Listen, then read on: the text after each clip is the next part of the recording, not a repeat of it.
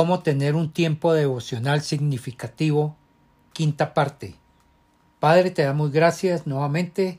Seguimos en tu presencia con estos podcasts de tener un tiempo devocional significativos. Te amamos, Señor, ilumínanos, muéstranos, revélanos a todos en general y a cada uno en particular lo que tú nos quieres decir, Señor. Gracias, Señor, porque tú estás aquí con nosotros, porque invocamos tu nombre, Señor. Y, Señor, ilumínanos, muéstranos y revélanos a todos. Háblanos al corazón, a cada uno, Señor, pero que guardemos tu dicho, tu palabra, para no caer y para no resbalar. Gracias en el nombre de Cristo Jesús, con el poder y unción de tu Santo Espíritu te hemos orado. Amén. Y amén. Hoy entramos a enseñar la segunda área del tema cómo tener un devocional significativo. Recordamos que en el podcast número 2 aprendimos que habían tres áreas para hacer el devocional. Vamos a nombrarlas. La primera área era por qué debo hacer un devocional. La segunda área era cómo tener un tiempo significativo con Dios. Y la tercera área es cómo tratar los problemas más comunes que se presentan cuando hacemos el devocional. La primera área del por qué debo hacer un devocional lo enseñamos en los podcasts anteriores. La segunda área, que es la que empezamos hoy, es cómo tener un tiempo significativo con Dios. Si estamos convencidos que el devocional es necesario para nuestra vida, entonces, ¿qué hacemos para tenerlo? Son muchos los cristianos que sienten la motivación para hacerlo, pero no todos saben cómo hacerlo. Veamos cuatro elementos necesarios para tener un buen devocional. Primero, empezar con la actitud correcta.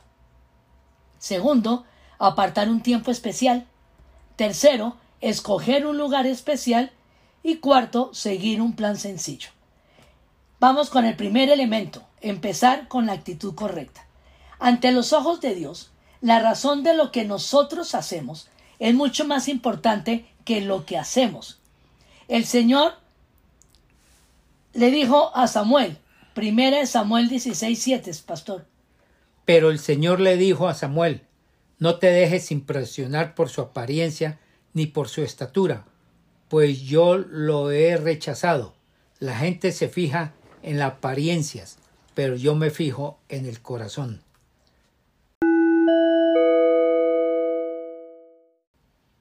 Es posible hacer lo correcto, pero con una actitud equivocada.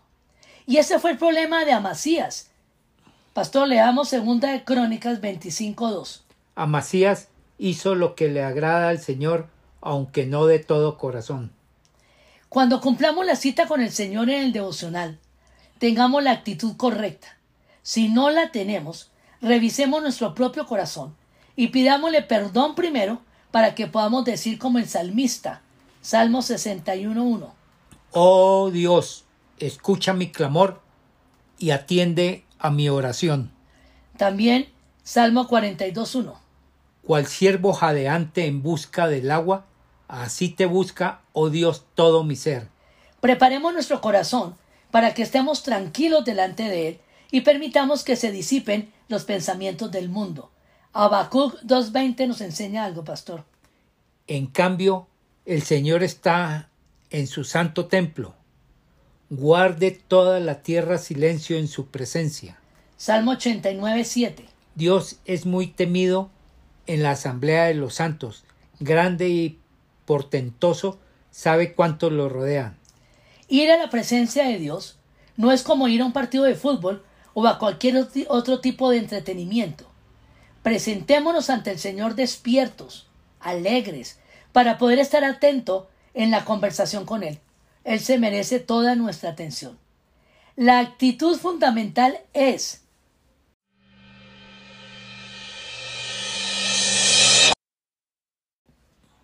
Nosotros no nos presentamos ante Dios en el devocional para escoger lo que queremos o no queremos hacer, sino con el propósito de hacer justo lo que Dios quiere que hagamos. Juan 7, 17. El que esté dispuesto a hacer la voluntad de Dios reconocerá si mi enseñanza proviene de Dios o si yo hablo por mi propia cuenta. De modo que cuando nos reunamos con el Señor, ya hemos determinado hacer su voluntad sin importar cuál sea. Preguntémonos. ¿Cuál ha sido o es nuestra motivación para hacer un devocional? Vamos al segundo elemento. No olvidemos, no olvidemos que dijimos al principio de esta enseñanza que eran cuatro. Ya vimos el primero, que era empezar con la actitud correcta. Ahora vamos a ver el segundo elemento, que es apartar un tiempo especial. Es en la mañana o en la madrugada, según el horario de nuestras actividades. La Biblia es clara en esto. Jesús se levantaba temprano para orar y reunirse con el Padre. ¿Nos lo confirma, pastor, por favor, en Marcos 1.35? Muy de madrugada, cuando todavía estaba oscuro, Jesús se levantó, salió de su casa y se fue a un lugar solitario, donde se puso a orar. La Biblia nos enseña que los hombres y mujeres piadosos se levantaban temprano para reunirse con Dios. Veamos alguno de ellos. Empecemos por Abraham, pastor, recordando Génesis 19:27. Al día siguiente Abraham madrugó y regresó al lugar donde se había encontrado con el Señor.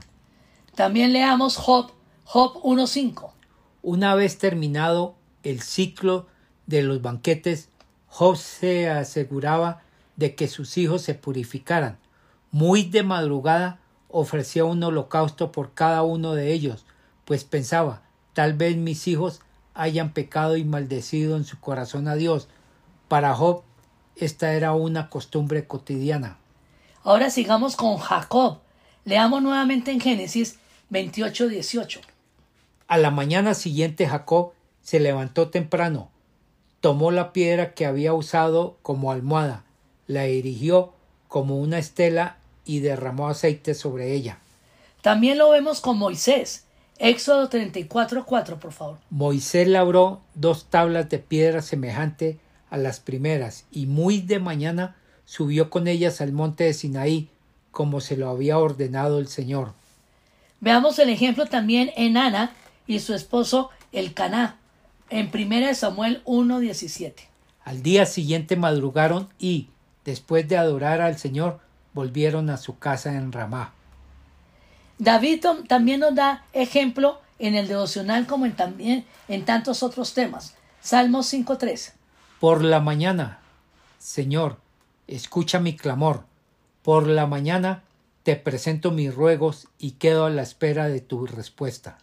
Sigue David en el Salmo 57, 7, 8.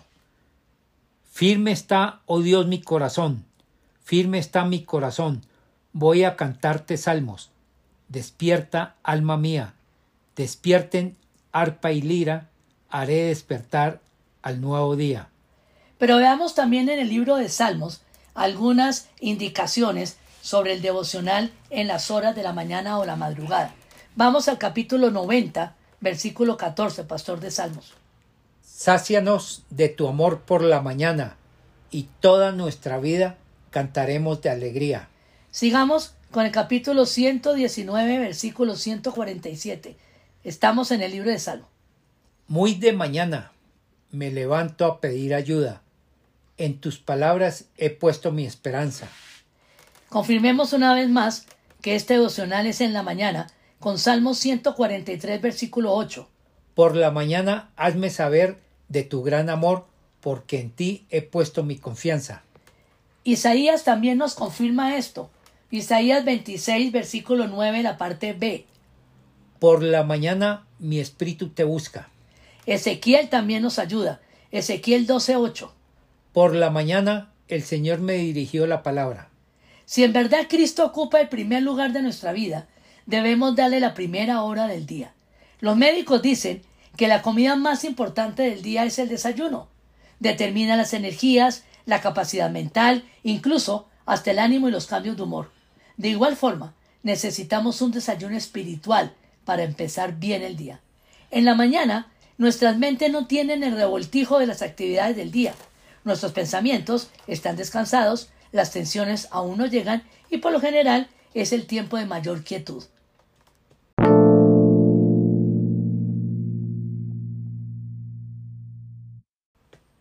Les informamos, o tal vez les recordamos, que la oración de la noche es el examen de conciencia. Pastor, léalo por favor en el Salmo 4, la parte 4b. Eh, Salmo 4, 4b. En la quietud del descanso nocturno, examínense el corazón. Y agradezcamos a Dios por su fidelidad durante el día. No nos acostemos como los perros, como los animales, sin dar las gracias al Señor por su misericordia. Para rumiar. No es el devocional, es la oración de la noche antes de dormir. Stephen Olford, un gran cristiano y pastor en Nueva York durante muchos años, dijo lo siguiente, abro comillas, quiero escuchar la voz de Dios antes que ninguna otra en la mañana, y es la suya, la última que quiero oír en las noches. Cierro comillas. Cualquiera que sea la hora y la duración del tiempo que nosotros establezcamos en la mañana, seamos perseverantes. Programémoslo en la agenda. Hagamos una cita con Jesús, pero por favor, no lo dejemos plantado. La pregunta en este tema es,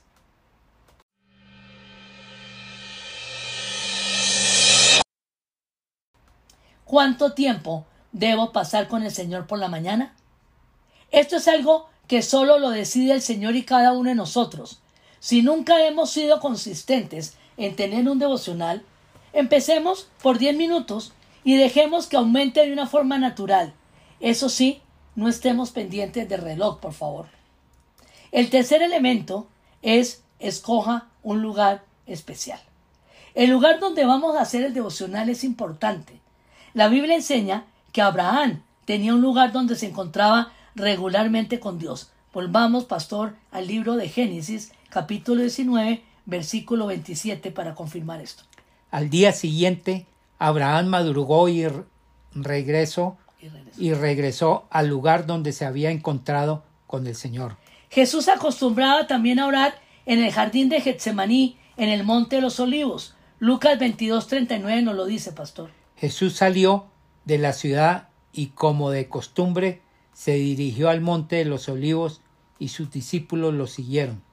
El lugar debe ser un lugar solitario, un lugar donde se pueda estar a solas, un lugar tranquilo y donde no lo interrumpan ni lo molesten. Ese lugar debe ser donde pueda orar en voz alta sin molestar a los demás, con buena luz para poder leer, pero también donde se sienta cómodo. Pero por favor, no haga el devocional en la cama, porque ahí es demasiado cómodo. El pastor Mario Arcila nos ha enseñado que lo primero que debemos hacer es sacar el pie. Y el cuarto y último elemento es seguir un plan sencillo. Vamos a darles unas pautas sencillas, pero funcionales, para un devocional de cualquier duración. Lo que debemos tener primero es una Biblia. Recomendamos la nueva versión internacional pero usted puede tener una Biblia de la versión de su preferencia. O un cuaderno. Perdón, y un cuaderno. O un iPad, un computador, un iPhone, cualquier tecnología para escribir lo que el Señor nos vaya a decir.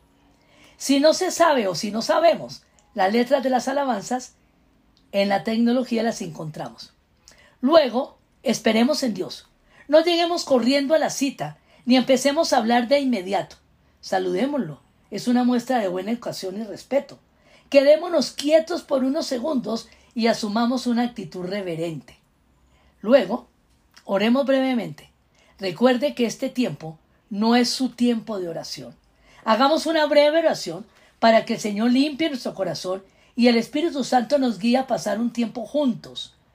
Leamos Pastor Salmo 139, 23 y 24. Examíname, oh Dios, y sondea mi corazón. Ponme a prueba y sondea mi pensamiento. Perdón, pastor, el 24 no, solo el 23, gracias. Ahora sí, Salmo 119, 18. Ábreme los ojos para que contemple las maravillas de tu ley. Sigamos con Juan 16, 13. Pero cuando venga el Espíritu de la verdad, Él los guiará a toda la verdad porque no hablará por su propia cuenta, sino que dirá solo lo que oiga y les anunciará las cosas por venir. Es necesario que estemos en sintonía con el autor del libro para poder entender el libro. Leamos después una sección de las escrituras porque ahí empieza nuestra conversación con Dios. Él nos habla a través de su palabra y nosotros le hablamos a Él en la oración. Pero leamos la Biblia lentamente. No nos apresuremos. No hay afán. No intentemos leer pasajes muy largos. Más bien, leamos el pasaje leído varias veces, unas tres veces, para que empecemos a formarnos una idea de lo que leemos. Hay que decir que la razón por la cual la gente no recibe más de su lectura bíblica es porque no releen las escrituras. Recomendamos también no detenernos en medio de una oración para salirnos por la tangente y hacer un estudio doctrinal. Leamos el pasaje bíblico por el gusto de leerlo y permitamos que Dios nos hable. Para rumiar. No nos olvidemos que la meta en este punto no es la de recibir información, sino alimentarnos de la palabra y poder conocer mejor a Cristo. Leamos en voz alta, pero apacible. Esto nos ayudará a mejorar nuestra concentración, si acaso tuviéramos ese problema. Nos ayudará a comprender mejor lo que estamos leyendo, porque estamos viendo y oyendo lo que leemos. Que no se nos olvide, leamos de una forma suave para que no molestemos a los demás. Hoy les enseñamos que la Biblia se debe leer de una forma sistemática, es decir, en orden. Leamos un libro completo en orden. No leamos un pasaje aquí, un capítulo allá, aquí lo que me gusta, uno más interesante por allá. No hay duda que entenderemos mejor la Biblia si la leemos en orden. Para que Dios nos hable de una forma significativa, debemos rumiar lo que leemos y meditar en los versículos que nos han hablado. Cuando sepamos que es Dios que nos ha hablado a través de su palabra, Escribamos lo que hemos descubierto. Registrar lo que Dios nos ha dicho es una buena medida para no olvidarlo. Y finalmente, después de que el Señor nos ha hablado, hablemos con Él en oración. Para ayudarlos a recordar las partes de la oración, hicimos un acróstico con la palabra orar, que lo aprenderemos, si Dios lo permite, en el siguiente podcast, el número 6. No es suficiente solamente en creer en Jesús. Hay que recibirlo en nuestro corazón con fe. Como lo dice Juan 1.12. Mas a cuanto lo recibieron, a los que creen en su nombre, les dio el derecho de ser hijos de Dios. En Romanos 10, 9, 10 dice que si confiesas con tu boca que Jesús es el Señor y crees en tu corazón que Dios lo levantó entre los muertos, será salvo, porque con el corazón se cree para ser justificado, pero con la boca se confiesa para ser salvo. Si has recibido a Jesús en tu corazón, eres un hijo de Dios. Si no lo has recibido, te invito a que digas esta oración de todo corazón, con la boca, voz audible, creyendo en tu corazón. Así nos da el derecho de ser hijos de Dios. Repite con todo tu ser, cuerpo, alma y espíritu. Con tu boca, creyendo en tu corazón, esta oración. Señor Jesucristo, ahora entiendo de que me amas y te necesito. Gracias porque moriste en la cruz por mis pecados. Te abro la puerta de mi corazón y te recibo como mi Señor y mi Salvador. Te cedo el trono de mi vida.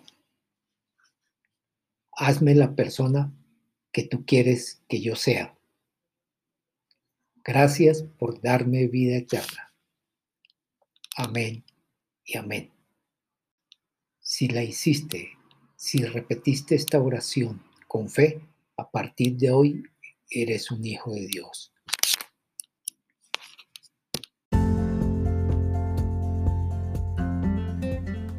Una vez más, Señor, agradecemos tu enseñanza. Gracias Dios porque a través de cada uno de estos podcasts vamos aprendiendo poco a poco a tener estas herramientas para hacer realmente un devocional significativo. Señor, que no se nos convierta solamente en la batalla de la palabrería o en la, la batalla del legalismo. Señor, gracias porque estamos aprendiendo a tener una relación personal diario única con cada uno de nosotros. Señor, gracias por todas estas enseñanzas, por todos estos beneficios, por todas tus promesas, por todo esto que estamos aprendiendo para lograr en poco tiempo tener un devocional significativo contigo. Yo te alabo y te bendigo en el nombre de Jesús. Amén. amén y amén.